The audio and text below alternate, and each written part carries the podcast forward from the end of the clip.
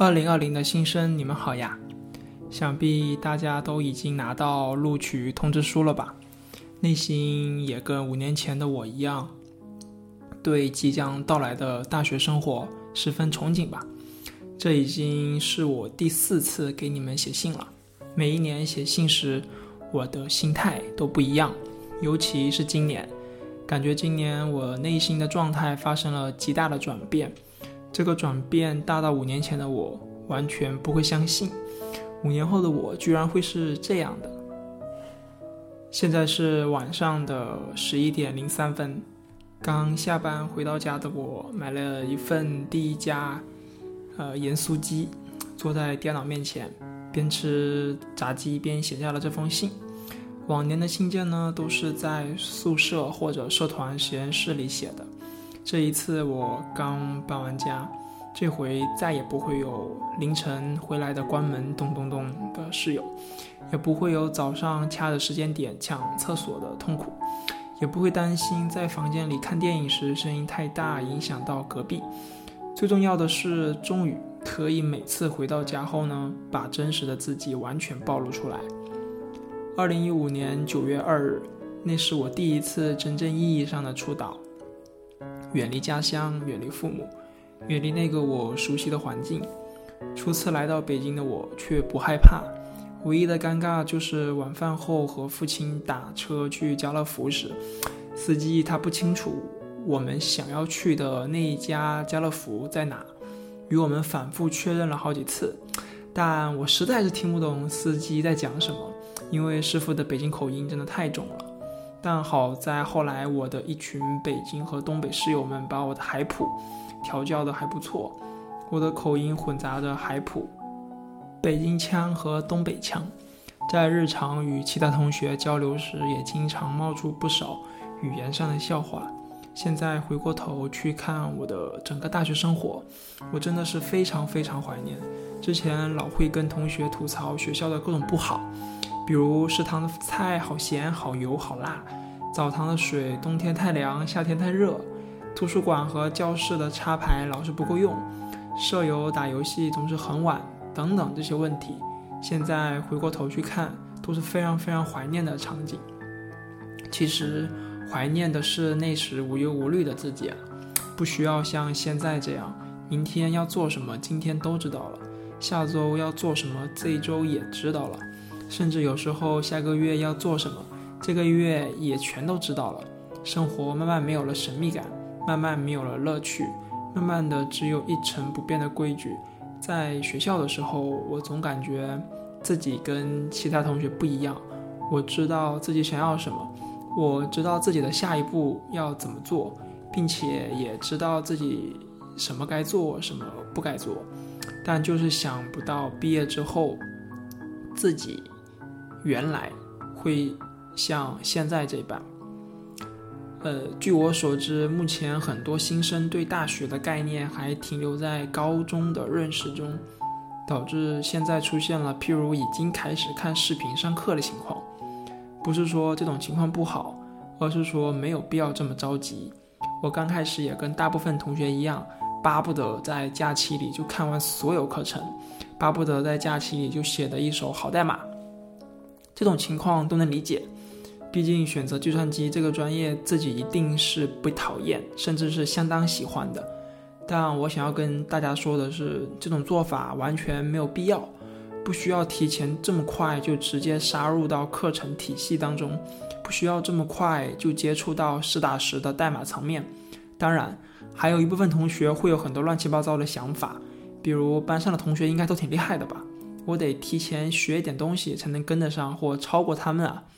等等，出现这些情况呢，可能是因为第一次外出上学，人嘛，他对未来领域，就是未知领域里的事物很容易产生恐惧感，这种恐惧感发生在自己期待或者喜欢上的事情，就很容易出现，嗯，一拍脑子就去做的事。我们需要知道的是，大部分同学都是经历一样的高考来到这所学校。从智商层面上看，大家都差不太多，很难出现无师自通的天才，都需要慢慢去培养。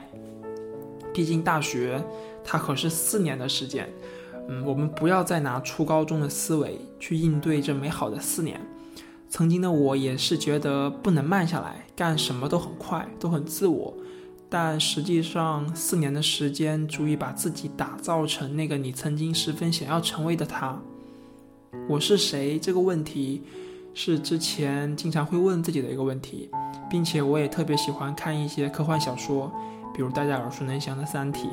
嗯，比如一看就是网文的《外星人在月球表面》等等。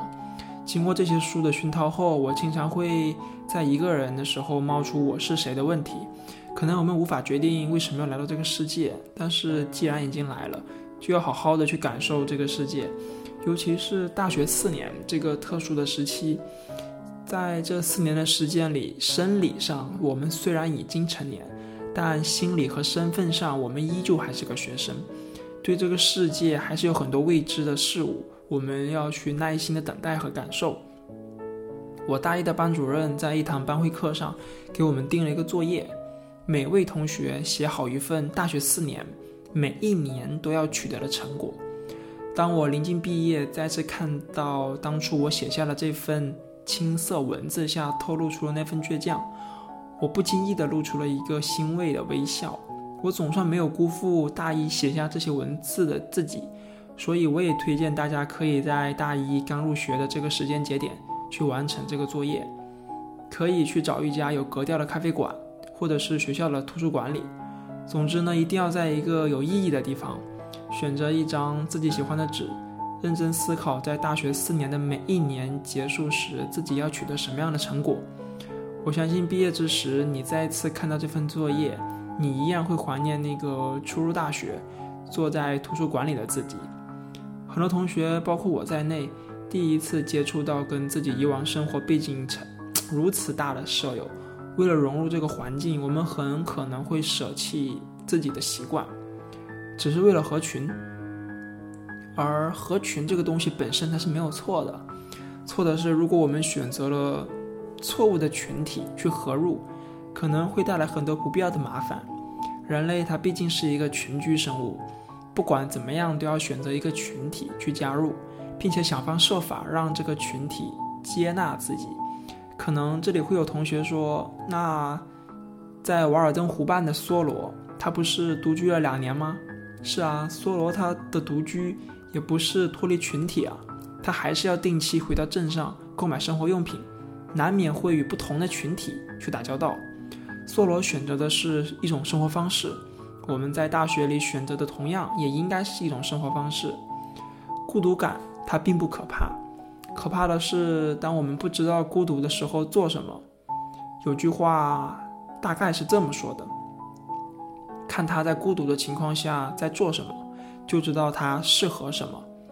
我对这句话的理解是，在没有旁人干扰我的情况下，我才是我。在这种情况下，我去做的事情呢，才是真正喜欢的事情。可能有同学会说，嗯，我一个人的时候就是在玩手机啊。嗯，别搞错了，你在玩手机的时候，它不是孤独，只是一个人。不要把孤独和独自搞错了。那孤独感是什么呢？你可以这么想：当你一个人在跑步的时候，一个人走在大街上的时候，你都在思考什么？这个时候才是真正的孤独。当你拿起手机刷着信息流，你已经脱离了孤独，强迫自己去跟这个世界产生了关联。可能你还会说，我一个人跑步和走在大街上时，脑子里什么也没有，就想着快点跑完，快点走到目的地。其实这个情况下，你所进行的一切都是无意识的，只有脑子在墨守成规的转动。所以我思故我在。上面说了这么一通。就是想引出我下面要说的内容，但我又不好直接把话说得过于直白，会显得我好像是什么得道高僧，给大家讲法。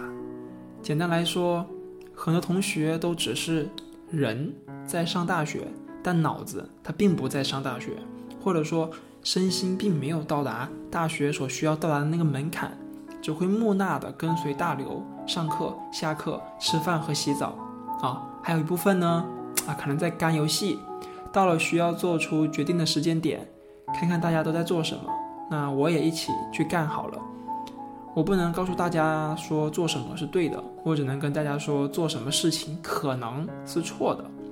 不管在任何情况、任何时候，都要明确自己到底想要的是什么。你内心有多么想要一件东西，想要达到某个目标，你才能付出多大的行动。印象比较深刻的一点是我在小学四年级，那个时候，呃，那时的 GBA 就是 Game Boy，特别火，但是一台机子呢，它需要三百块。四年级的我呢，完全没有办法拿出这三百块，但我又非常的想要这台游戏机，每天都在想。后来呢，我就萌生出了一个可怕的念头，我选择去偷妈妈的钱。当然，这个做法不好，虽然最后确实是拿到了自己想要的 GBA 游戏机，但现在回过头去看，嗯，倒不如自己挣钱随便买来的舒畅。我相信大家曾经也有类似的经历。驱使我们这么去做的原因，都是因为内心过于想要取得某件东西，或达成某个目标。把这个心态呢转接到大学四年的学习生活里，先明确我们到底要什么，然后实施计划。嗯，最终这个想要的东西可能会很模糊。比如说，我当初就只想成为一个很厉害的人，比如说我们学校的记忆超啊之类的学长。我还想在写字楼里写代码。这简简单单的目标呢，后来引发了我一一系列一连串的巨变，并逐渐的把这个目标呢给具象化。为了达到我曾经给自己定下的宏伟目标，我通过 GitHub 去提交大量的代码，写了各种新奇好玩的 App，参加了各种各样的技术大会志愿者，参加了不同的比赛，加入了不同的技术圈子，认识到了很多的前辈，并且还提前去实习。提前去接触商业项目等等，这些计划在我最开始有目标之前是完全不知道的，只是我想要变得更好，或者在前往我的象牙塔路上冒出来的工具，我顺手拿上了这些工具，帮助我在未来的道路上走得更好。前文呢已经说过了，据我所知，已经有很大一部分同学居然已经开始学习课程了，我觉得这是毫无意义的。我反而推荐大家先去看一看计算机相关的文化史、纪录片、电影和书。暑假的时候呢，我也是一拍脑子买了谭浩强的《红书》，居然还咬着牙看到了宿主。实际上呢，我也只是看了，但是呢，根本没有看懂，不知道在讲什么，也不知道要怎么做，更不知道这一节的重点是什么。一般明确自己的录取院校和专业，拿到录取通知书。距离开学不过半个多月的时间，这半个多月的时间里呢，我还是推荐大家直接去看计算机相关的文化史、纪录片、电影和书，去了解这个行业的故事，去看看这个行业前辈们的故事，了解了解什么是开源运动，了解了解 Apple、微软、Google 等目前世界上出名公司的历史，让自己明白这个行业里都发生了哪些事情。给自己一个相对模糊的一个职业概念，对齐自己未来的四年将要努力的方向。其实，在这个时候就可以开始运用一些博客平台去写一点东西，把自己每天的思考和总结写下来，逼迫自己改变初高中时养成的被动思维，把它转变为一个主动思维，慢慢的去形成一个自我探索的能力，形成能够自己跟自己对话的能力。在本科四年的学习生活里，临近毕业是嗯最重要的两条路呢，就是工作还是考研。我个人觉得越早的思考这个问题呢是越好的。这两条路要我说呢，差距真的挺大的，专注点完全不一样，对自己的培养计划也不一样，甚至每天需要做的事情呢，它也不一样。当然，我同样不能告诉大家。本科毕业时呢，是工作更好还是考研更好？我只能跟大家说，一定要提前的去思考这个问题，千万千万不要把这个问题留给未来大三的自己，也不要把这个问题交给其他人帮你回答，一定不能随大流，一定不能听信他人之言，只能从自身的情况出发去考虑这个问题。最终我们选择的那条路会影响到，嗯，大学四年的方向。可能你会发现，整个宿舍就你一个工作或者考研，你会变得很孤独，并且可能你会害怕这种孤独，从而呢会坚持不下去。这个时候你要学会自己跟自己对话，仔细分析这条路你是否适合。产生了动摇，那就说明你可能遇到了困难。这个困难可能是被其他事物所吸引，可能是长时间的精力消耗导致萎靡不振等等都有可能。但一定要去认真的跟自己对话，找到问题的核心所在，不要尝试去掩盖问题，一定要去解决，一定要去解决问题。